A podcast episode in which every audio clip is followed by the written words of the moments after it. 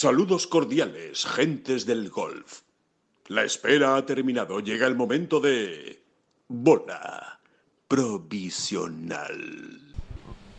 Pues ya estamos. Es jueves y empieza el Acciona Open de España en el Club de Campo Villa de Madrid. Aquí estamos en el Club de Campo. eh, hace fresquete, hace fresquete. Ahora son las 8.35 de la mañana cuando empezamos este podcast. Eh, y en menos de una hora sale John Ram. Le vamos a contar todo, evidentemente, de esta previa del Open de España y Estén muy atentos porque le vamos a contar noticias interesantes y de última hora sobre la Ryder Cup de 2031. Sí, esa Ryder Cup que va a ser en España.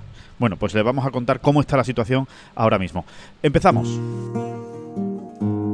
No son las flechas la culpa del indio, que no son las flechas la culpa del indio. Si hay viento, si llueve, no influye en el swing, no importa si es marzo, noviembre o abril.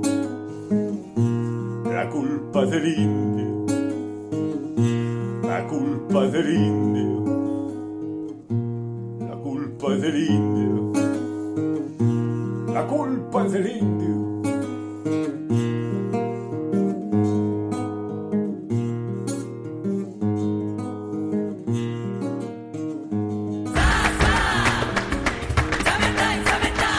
Aquí el verano, con sus playas infinitas, sus pueblos blancos y todo el tiempo del mundo para ti.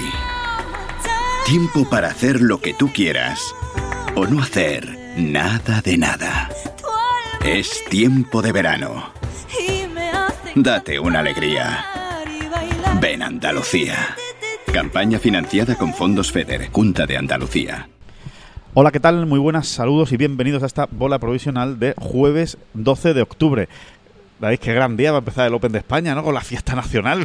Yo no voy a hablar hoy. ah, ¿no? No, ¿Estás, estás enfadado? no, estoy cansado. Cansas de cosas, ¿no? Estoy cansado de la, de la vida. Oye, eso se lleva mucho ahora, ¿eh? Claro, esto es así.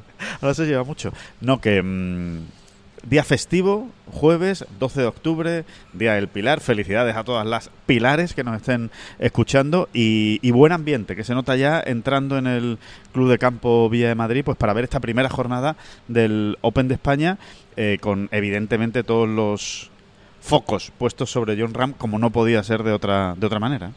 No, no puede serlo, efectivamente, ¿no? Porque, porque es el gran favorito. Por los números que arrastra, porque es el número 3 del mundo, porque viene a ganar la Ryder jugando muy bien. Y también, y quizás sea lo más importante, Claro, por cómo se le ha visto. Porque era una de las in- incógnitas a despejar. Cómo viene John, de, cómo llega John eh, de energías, ¿no? Claro, como, como, como de desgastado o de, o de reventado la ha dejado sobre todo la Ryder Cup, los playoffs de la FedEx, etcétera, etcétera. Exacto, todo el año, ¿no? Un poco. Y la verdad es que hemos visto un John muy... Luego ganará o no, porque esto es complicado. Y... Claro, y es que el propio John ha puesto un, un- un listón Altísimo. O sea, tres, nubes, claro. tres de las últimas cuatro ediciones del Open de España las ha ganado él. Sí.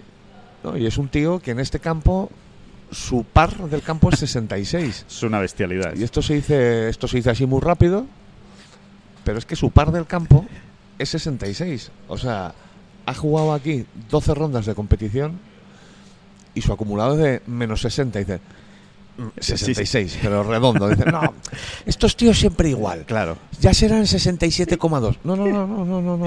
Haga- Hagan ustedes las cuentas. Menos 66. 60 en 12 vueltas. Igual a exactamente una media golpe es cuadradita de 66. O sea, se, Ese es su par del campo. se puede decir que John aquí en Bueno, el no club es su par del campo. No, no, se puede decir que John aquí en el club de campo tiene handicap más 6. Sí, sí. Handicap positivo más 6. Es como, es como juega John. O sea, fíjate la cantidad de golpes que nos tendría que dar John aquí para, para jugar con él. Imagínate. Sí, sí, es, es- son unos números brutales, demenciales. Es que, es que aparte de que está muy bien, que se le da muy bien el campo. Sí. Bueno, son algunos datos que hemos ido deslizando también, pues por ejemplo, el querido Juan de la Huerga en la previa, mm, la previa pura y dura, ¿no? Que, llamamos los periodistas del torneo. Y, de- y dentro de esos números mm, de locura y, gruesos, luego hay otros más concretos que, que causan todavía más estupor. Por ejemplo, el hecho de que John no haya hecho nunca un par en el hoyo 14 del club de campo. Pero es que tampoco ha hecho ningún- nunca un bogey. Es decir, que es que John lo mínimo que hace en el hoyo 14 es. Es Siempre. impresionante. Nunca ha hecho par. Basta que lo digamos ya, bueno, sí, pero vamos a quitarnos ya la, la- la boina de, la- de los... Bueno, la Ryder De los funcionó. gafes. La Ryder funcionó, ¿te acuerdas? Que dijimos, "Nah, ni gafes ni gaitas. Eh, John lo hemos visto muy bien, estaba entrenando muy bien y la verdad es que se cumplió una, una gran Ryder. Esto es más o menos igual. O sea, sí, oye, sí, después alguna vez le tendrá que caer un par, incluso un bogey en el hoyo 14, pero desde luego lo domina. Ese- Oye, por cierto, ya que estamos con John, eh, tuvimos una conversación rondando el off the record, también Sí. es verdad, con, con, con, con Adam Hayes, su. Muy interesante esa conversación. ¿eh? Sí, y, y precisamente, yo creo que hasta aquí sí podemos contar, ¿no? Precisamente porque eh, porque no era con una cámara por medio, ni, o sea, no era, digamos, un- una entrevista entre comillas oficial. Exacto. Sabemos que todo lo que nos contaba eh, le salía del alma, ¿no? Y es muy curioso, ¿no? O sea, cómo Adam Hayes eh, no estaba de postura con nosotros. Es que, claro, le preguntaban, oye, Adam, al final tu posición es complicada en una Ryder, porque él es americano. Claro. Y bueno, y, De Carolina del Norte, claro, concretamente. y, y con las emociones que, que genera una Ryder Cup, que es todo muy pasional, muy emocional, dice, para Y- ti no será fácil.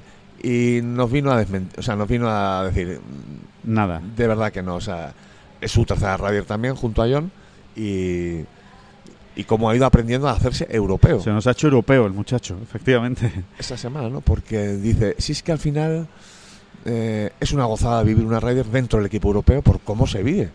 Entonces, todos no son tópicos. Bueno, o sí lo son, pero son verdaderos. Son, real, son realidades y además y mucho más cuando te lo está diciendo alguien desde fuera y encima americano. O sea, que no te lo está diciendo Justin Rose, no te lo está diciendo Ronnie McIlroy, que claro, que son los que lo viven desde dentro y dicen, no, es que esto es una familia, es que esto realmente hay una, una amistad, hay unos, la- unos lazos, hay un ambiente extraordinario. No, te lo está diciendo un Caddy americano que encima tampoco es que coincida demasiado con el resto de los, de los Caddies o de los, o de los jugadores, porque ya saben que en el PGA Tour se hace una vida más individual, imagínense los Caddies, ¿no?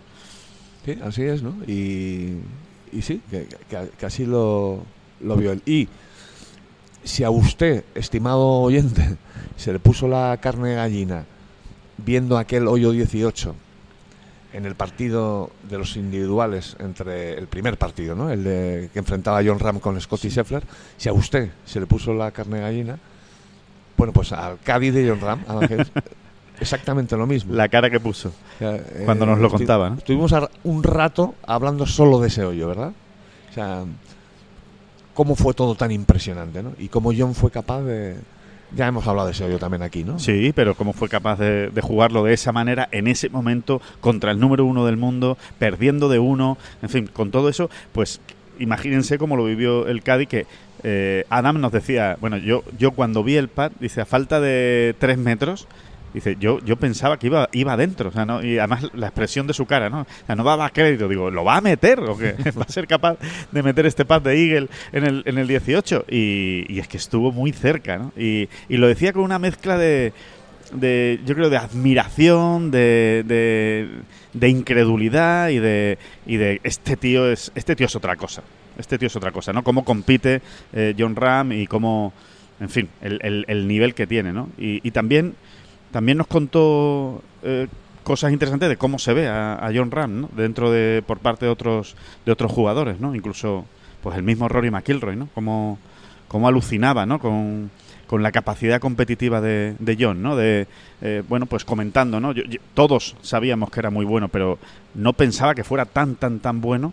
eh, y, y cómo en el fondo le motiva lo bueno y lo poderoso y las cosas que hace John Ram a Rory McIlroy también para ser mejor y para poder competir contra él, ¿no? Y eso se ha visto más este año. O sea, Rory se ha subido a ese tren porque porque lo ha visto claro. O sea, me tengo que subir al tren de, de Scheffler y John. Porque si no me quedo atrás. El que se quede abajo de este, el que se quede abajo en esta, en esta estación eh, es que se va a quedar muy atrás, ¿no? Eh, y lo que pasa es que claro, eso lleva su estrés también. claro, no, No es fácil mantener ese ritmo. ¿no? Ir. No, es que realmente, David, pensando ahora eh, al hilo de lo que comentas, que me parece muy interesante sobre el tren, ¿no? El tren de, de Scheffler y de Ram, es que solo veo a Víctor Hovland con capacidad para subirse ahora mismo, ¿eh? En este momento del estado del, del golf mundial. Y no le veíamos, ¿eh? y no le veíamos, no le veíamos. Bueno, por- voy a hablar por mí. No, yo no, no le veía. yo yo a. Víctor Hopland hace no tanto tiempo, bueno, de hecho es que él no lleva tanto tiempo en- ahí, digamos, en la primera línea. A mí siempre me parecía un jugador lo suficientemente consistente para ser un excelente número 8 del mundo ¿no? Que Mira qué buen número. y defender esa, esa posición, Con, con- Mucho tiempo. Con solvencia. pero siempre nos costó verlo luchando por, por el trono mundial. Sí. Y ahora ya es que no hay tu tía, ¿no? O Nada. sea, Yo creo que se ha subido ese tren. Realmente se ha subido ese tren. Desde la victoria en los playoffs de la FedEx y la Ryder Cup que ha hecho, hay que, hay que contar con él, e- evidentemente, ¿no? Em, estamos encantados de desdecirnos, ¿no? Como hubo que desdecirse en su día con Matthew Fitzpatrick. Y mira, ya, y ya si me apuras hasta con Robert McIntyre, ¿no? Aunque eso tiene sus matices. Es verdad que Robert McIntyre al final ganó dos puntos y medio de tres que jugó en la Ryder, pero me parece a mí que son las cifras más engañosas de toda esta Ryder sin Cup, ¿no? ninguna duda, sin ninguna duda. O sea, eh, son engañosas en el sentido de hasta qué punto se le puede achacar a él, ¿no? Esos eh, dos puntos y medio. El punto del individual, evidentemente, hay que dárselo a él. Pero claro, también es verdad que era el último partido, ya la Ryder estaba decidida, eh, todavía eh, su punto ya no contaba. O sea que evidentemente no tiene el mismo valor que el medio punto que le saca Rama a Scheffler. Y después los otros, el Bueno, otro es, punto es y una medio. cuestión de juego, ¿no? O sea, Claro, lo se que le se vio, se le vio bien por momentos, pero no terminó de, de dejarnos claro que él va a dar ese salto, ¿no? Claro. Ahora, a- ahí está también, ¿no? Algo bien tuvo que hacer. No, no, desde El luego. muchacho. Bien acompañó a, a Justin Rose. Em, David, muy rápido. Eh, terminamos con el, con el Open de España y nos metemos en la noticia de, de la Ryder. No, simplemente situar, ¿no? Que a las nueve y media eh, sale John Ram, eh, hoy jueves, mañana viernes juega por la tarde, que juega con Rafa Caberabello y Yannick Paul, que es un gran partido estelar y que em, creo que ha sido un, un bonito detalle por parte del torneo poner a Rafa Cabrabello en ese, en ese partido, porque evidentemente por momento de juego quizá ahora no le correspondería al, al jugador canario salir en el partido estelar con, con John Ram, pero bueno, es un reconocimiento al, al que fue el último campeón junto con John Ram de este, de Sí, este a, torneo. a los dos últimos campeones. Y luego Exacto. lo de Yannick Paul yo creo que tiene mucho que ver con todo el proceso Ryder también. Yannick, te quedaste fuera, pero te queremos y te vamos a cuidar. Es uno de los nombres que está ahí apuntado en, en rojo. Y después, de los españoles, David, decir rápidamente comentario de, a- no sé, a quién, a quién vemos esta semana así como con, bueno, con unas opciones o con opciones de, de- en este caso es dar la sorpresa, porque cualquiera que gane este torneo que no sea John Ram, da la sorpresa al ganar el Open de España. Sí, si John está medianamente que, eh, efectivamente habrá tendrán que apretar mucho para superarlo. Es- esto va a ser así. Esto va a ser así. A Y- mí me gustaría empezar hablando de Adri Arnaus. Eh, también hemos venido hablando en los últimos tiempos de lo- todos los problemas que ha tenido Adri Arnaus que parten de, de una lesión. sí. Eh, y a partir de esa lesión, cuello, espalda. Algo cervical, ¿no? Cuello, sí. eh, Siempre delicada, sobre todo en un jugador tan explosivo como él. A partir de esa lesión, pues vienen ya eh, el resto en cadena, ¿no? Bueno, pues tiene que. in- eh, se meten en, en- en algunos líos técnicos, Sí, en algún precisamente buscando un swing que le ayude a. menos agresivo, ¿no? Que le ayude a, a- a cuidar esa lesión. Y bueno, pues eso siempre trae problemas, o muchas veces. Pero Adri nos ha contado aquí ah, hace, hace dos días, concretamente, Sí. que está muy bien, que, se, que por fin se siente ya día tras día sin dolor y, sin, y como que se le está quitando esa incertidumbre también. Y hay que recordar que Adrián Arnaus jugó aquí un playoff por el triunfo, precisamente con Rafa Cabrabello, Cierto. y en otra edición quedó tercero o cuarto. O cuarto. Es verdad que en, en la otra falló el corte y demás, pero hay- creo que hay que contar con él. O sea, lo ha hecho muy bien aquí y viene de jugar muy bien. Viene a jugar bastante bien, ya está haciendo cositas, así que Sí, sí, la, la- la última jornada en, en el All Course, el lunes, recordemos que se hizo menos 5, se hizo una tarjeta de 67 golpes y acabó como el mejor español en el, en el torneo, así que me parece un buen nombre apuntado. Y, y otro de los nombres que yo creo que hay que apuntar es el de... no sé cuándo será, perdona, no sé Sí. cuándo será, pero antes o después Adri le va a dar una alegría muy bestia al golf español en un links. Links escocés, links inglés, links lo que te dé la gana. Pero va a ocurrir, va a ocurrir. Es tanto el amor o sea, que, que él tiene a ese tipo de campos, brutal. lo que le gusta jugarlos. Cada vez que tiene tres días libres se va a Escocia a jugar. Y además Eh, es que es así, que no es una manera de hablar, es que es así, es que juega muchas veces al año en, en Escocia y en los links eh, en, en periodo de vacaciones, vamos. y antes o después ocurrirá. O sea, esta semana, pues ya le hemos visto también ahí, ahí en, en el torneo Links por excelencia de la temporada. Sí. Y bueno, paciencia, paciencia, porque Adri antes o después no. Sí, sí, sí, sí, efectivamente, estoy pensando en el Open británico. Hombre, por supuesto. Pero, Pero bueno, hay, hay otras cosas, hay otras cosas. Algún Open de Irlanda que vuelva a jugarse en un Links, algún Open eh, Scottish Open que pueda que pueda ganar también el Renaissance. Que mm, vale a tirar naus. Yo te apunto el nombre de Nacho Elvira. A ver, Sí, a ver viene qué tal. bien también, Está jugando claro. muy bien. Eh, tuvo el, bueno, pues eso, ¿no? La, no sé si decir la mala suerte, pero sí, el- los inconvenientes de ese lunes en el, en el torneo del Alfred Ángel Lins, que le tocó jugar en Carnoustie, un Carnoustie porque estaba de aquella manera, ¿no? Con todo el agua caída, con los bunkers llenos de agua, pero está jugando muy bien, eh, está pues prácticamente con los deberes hechos de la, de la temporada, eh, Nacho, y ahora todo lo que venga es a, a mejorar, ¿no? Y a, y a subir ese, ese nivel. Así que, bueno, hay que, hay que contar también con que Nacho lo puede hacer eh, muy bien. Y después, eh, David, lo contábamos en la, en la web, otro nombre que me gustaría destacar, ayer contábamos la historia, eh, la pueden leer en, en Ten Golf, que es Gonzalo Fernández Castaño. Es un jugador que evidentemente lleva mucho tiempo fuera del radar, porque no está jugando, porque no tiene tarjeta, no tiene derechos de juego. Bueno, ya lo saben, ¿no? Todos perfectamente.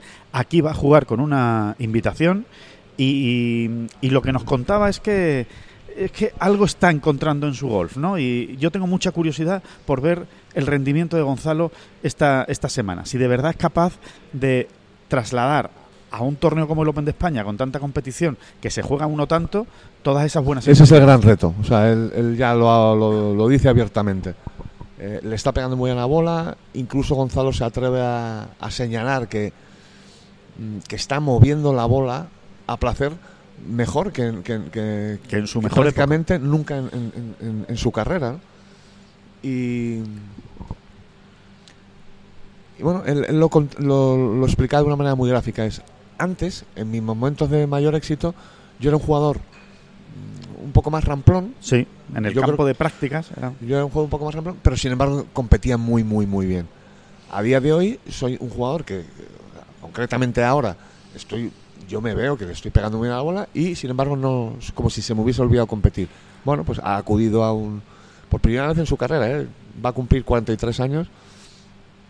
Eh, si no los ha cumplido ya. es que- 43 dijo él ayer. sí, pero es que los cumple ahora, en octubre. No, no sé si, si, si, bueno, Vamos a verlo inmediatamente. sí, por lo menos para cantarle un algo, un cumpleaños feliz. Una, Sí, siempre los cumplía, ¿verdad? En, no, sí, sí, en claro. Portugal, ¿no? Sí, muchas veces los cumplió en Portugal.